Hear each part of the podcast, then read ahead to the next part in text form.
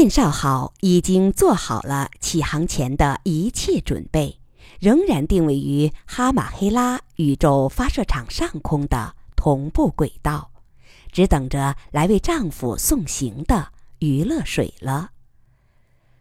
匆匆赶回的天马号停泊在它的斜上方，大家透过透明舱壁观赏着燕少号的外貌。此刻，它正在展开横杆，两根长达千米的乳白色横杆原来贴在船身上，此刻以船尾为中心徐徐展开，在船尾拼成一根两千米长的水平横杆。这个长度足以保证其端部的球体凸伸到虫洞之外。从船首向横杆斜向拉了六对乳白色缆绳，一共十二条。挤在指挥舱里观看的小豆豆笑着喊：“这哪里是飞船，完全是一座斜拉桥嘛！”他说的不错，远远看去，燕少号确实像是一座漂亮的。单塔白色斜拉桥，只是横杆很细，和普通电线杆差不多。作为船身来说，显然不像。小豆豆又改口说：“不，不像斜拉桥，更像是一根长长的杠铃。那俩球球就是楚爷爷的注释吧？横杆两端。”单着两个球体，构成了一个过于纤长的杠铃。球体的个头大小约为一辆大型汽车。艾玛看看陷于伤感之中的余乐水，小声说：“对，你楚爷爷的脑袋就住在那里。从头颅引出的血管、神经和空气管道，通过中空横杆延伸一千米。”一直通到燕少号本体内，连接到维生装置上。那个球是类中子物质的，球壁有两米厚。之所以制造成黑色，是为了阻隔辐射。道理你知道的。两个球在非本域空间里高速行进时，迎面的低能态光子会变成高能辐射。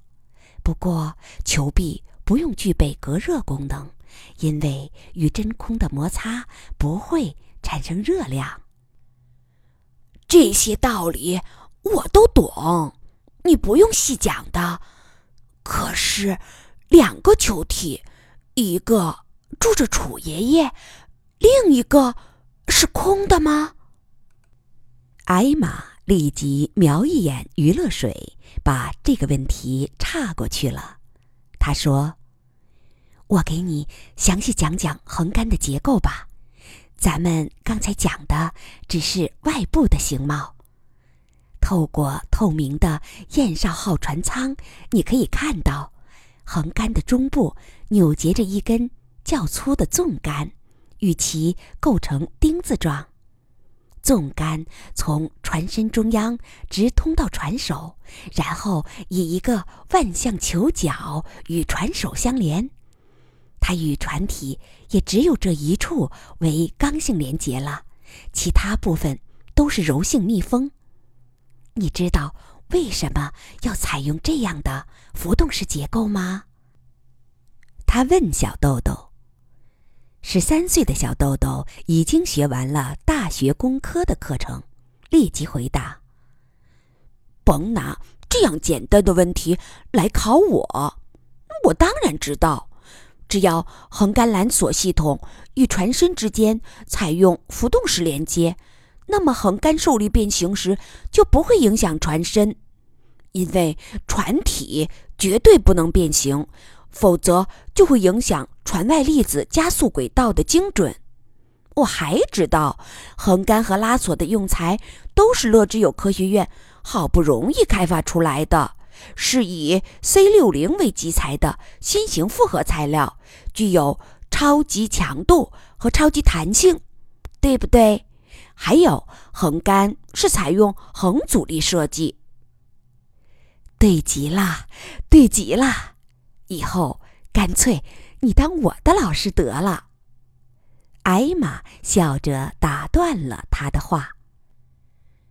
这位十三岁的小科学家具有丰富的科技知识，可惜在感情领域里仍是个孩子，不知道刚才的问题对于奶奶来说过于敏感。另一个中空球体中住着另一个人，一个女人，即那位为楚天乐做了头颅离体手术的伊莱娜教授。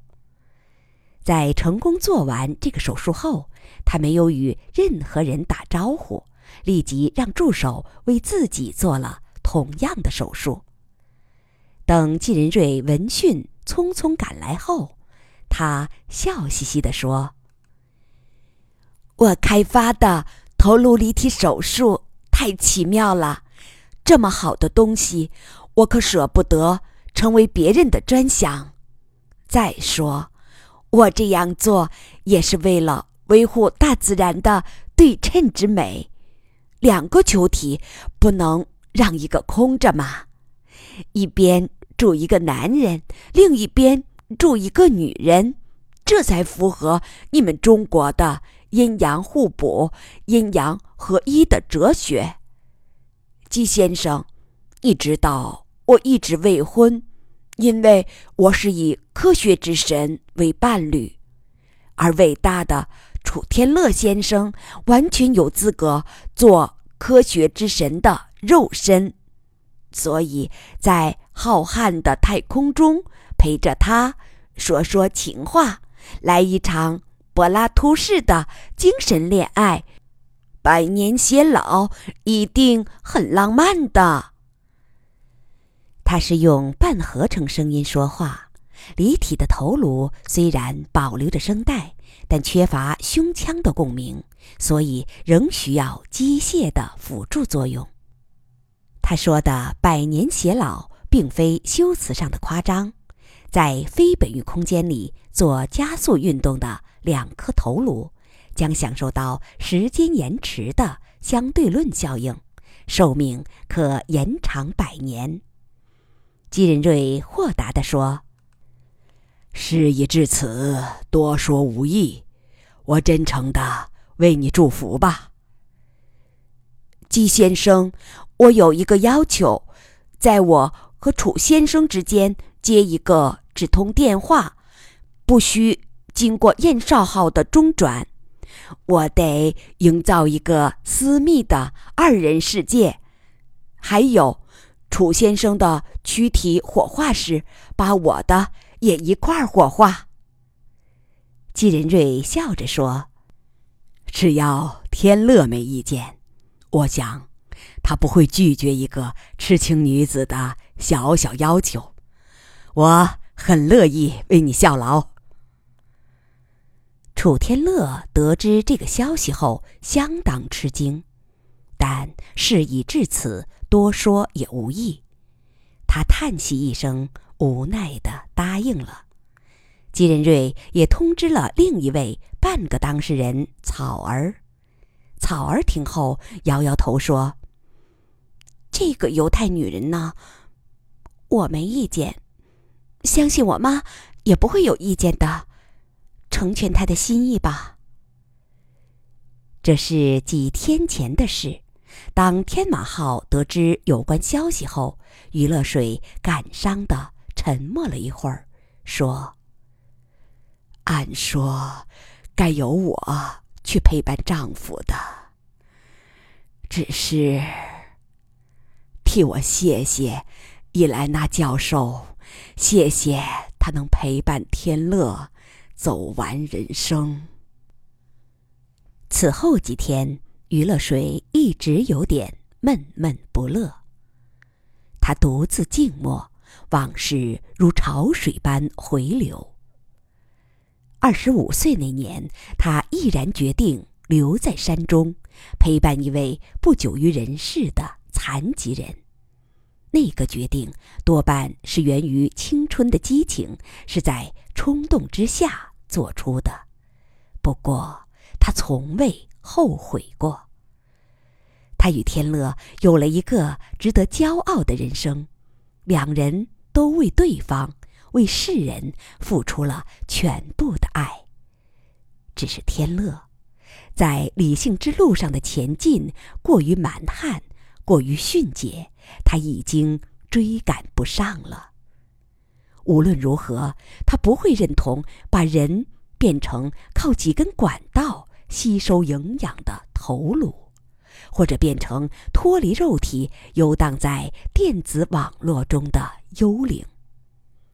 天乐说：“思想与肉体两者的分离是人类进步的必然一步。”余乐水不想在这一点上。与丈夫搏难，但她不允许让这种前景在自己身上实现，所以她不愿去飞船陪伴头颅状态的丈夫，更不会像伊莱娜女士那样抛弃肉体陪伴他。可是，想着与丈夫从此成为路人，心中仍是。刀割般的疼。毕竟，丈夫的异化是为了做一个清醒的燕少，是基于可敬的动机。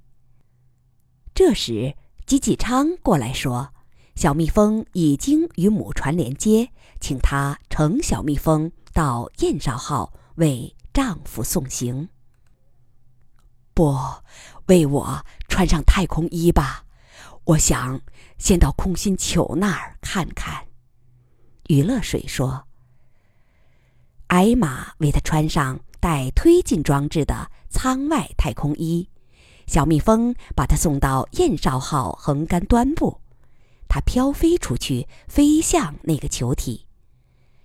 下面是浩瀚的太平洋面，一片宜人的蔚蓝，上面是暗色的星空。”明亮的繁星如沙粒般稠密，黑色的球体悬在纤长的乳白色横杆上，显得十分脆弱。这时，他看见燕少号的气密门打开了，飞出另一位太空漫步者，是姬仁瑞。两人的通话器已经接通，余乐水担心地说：“姬大哥。”你的身体，别担心，我已恢复的差不多了。不管怎样，我得同天乐面对面告个别。两人相随着飞过去，接近球体时，姬仁瑞先停下，让余楚两口有个隐秘的说话空间。余乐水靠上去，隔着太空衣的手套摸摸球体。为了保护球内的大脑，球体是完全封闭的。球体上装有摄像头，外部视野转换为电子信号后，再送到楚天乐的视野中，送往燕少号的观察屏幕上。声音转换系统也是如此。通话器中响起楚天乐的半合成语音。语音的质量很高，与天乐年轻时的声音很相似。乐水，我的爱，我已经看到了你迷人的容貌，感受到了你亲切的抚摸，当然是通过电子感受器。天乐笑着说：“告诉你吧，虽然我被囚禁在重球里，但自打抛弃了。”那具劣质肉体，我感觉自由多了。我觉得自己能在星云中遨游，在时间中穿梭。所以，你千万别难过，我会一直在天上注视着你。余乐水苦涩的叹息一声。按说，该我来陪你的。楚天乐郑重地说：“你不要这样想，每个人都有权按自己的意愿生活。那才是幸福。我已经找到了自己的幸福，所以你完全不必内疚。你不用劝我，我不难过。我要托付你一件事，记得不？我曾说过要活一百岁，然后动手写一部回忆录，叫《百年十倍》。如今活一百年已经不成问题。现在我抛弃了病残的肉体。而且亚光速运动将产生时间延迟效应，只是动手有点不方便。你替我写吧，每写完一张，就用电波发给我和草儿看看。好的。现在你进仓吧，联合国代表在等着你呢。我去同。伊莱娜女士，告个别吧。他启动推进器，刚离开，基仁瑞就靠过来了。田乐，我的好兄弟。任瑞，我的好大哥。田乐，我只说一句话，我一点儿不后悔。四十二年前。辞官入山，认识你们夫妻俩。田乐说：“任瑞大哥，虽说责任不在我，但我总觉得该向你道歉。你已经开始了一个灿烂的时代，我却硬把它终止了。这就是命吧。”文章增命达，魑魅喜人过。月满则亏，水满则溢。上帝不乐意他的子民建成通天塔。不过，新时代的软硬件都还在。如果智力崩溃不出现，哦不，这个可能已经基本为零了。那就是说。如果人类智力能够复苏，重新进入太空时代，还是很容易的。但愿吧，用你的话说，就是先走起来，再找路。对，先走起来，再找路。还有，不管怎样，都要活着。对，活着。两人相对而笑，心中跃动着苍凉的激情。季仁瑞说：“天乐，我有个打算要告诉你。你走了，咱们的晚辈都走了，只留下乐水、我、苗瑶三个孤老。我们想搬到山上的贺家。”三人说个闲话也方便。那感情好，你们俩多费心，替我照顾乐水吧。互相照应吧，说不定乐水还照顾我俩多些呢。两人依依不舍的告辞。说话间，余乐水已经沿着横杆飘飞到两千米外的另一端。现在，他隔着两米厚的球壁，同另一个女人相对。伊莱娜说：“你好，余会长，我可以叫你姐姐吗？”“当然，你好，伊莱娜妹妹。”向你。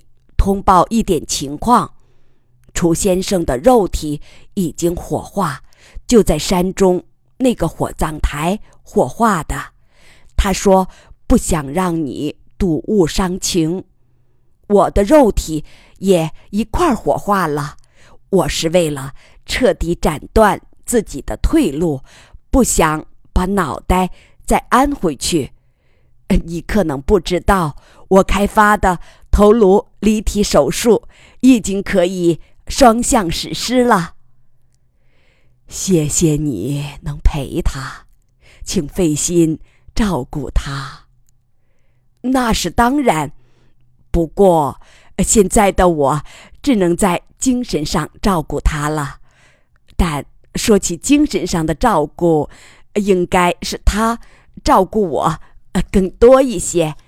你知道，在精神领域里，我对他一向是仰视的。余乐水心中多少有些担心，他总觉得伊莱娜这个决定带着西方人的冲动。他的行事令人敬佩，但在漫长孤凄的囚禁生活中，他能坚持到底吗？当然，余乐水不会让这点担心外露，只是亲切地同伊莱娜道了别。季仁瑞已经进飞船了，余乐水随后飘飞到燕少号的气密门，脱下了太空衣。飞船大厅里，几位重量级官员在等着他，他们是联合国秘书长克罗斯维尔、联合国安理会轮值主席休伊史、联合国 SCAC 代表德比罗夫上将。中国政府代表、和国基办事处上届主任林炳章和其他国家的政府代表，在场的还有乐之友工程院前院长姬仁瑞和现任院长刘苏女士，乐之友基金会现任会长洛威尔，乐之友科学院现任院长程程。陪同他们的是燕少号船长席明哲和导航员楚草。大家依次同他握手拥抱。秘书长克罗斯维尔说：“现在开始吧。”修一时开始讲话，讲话向全世界直播。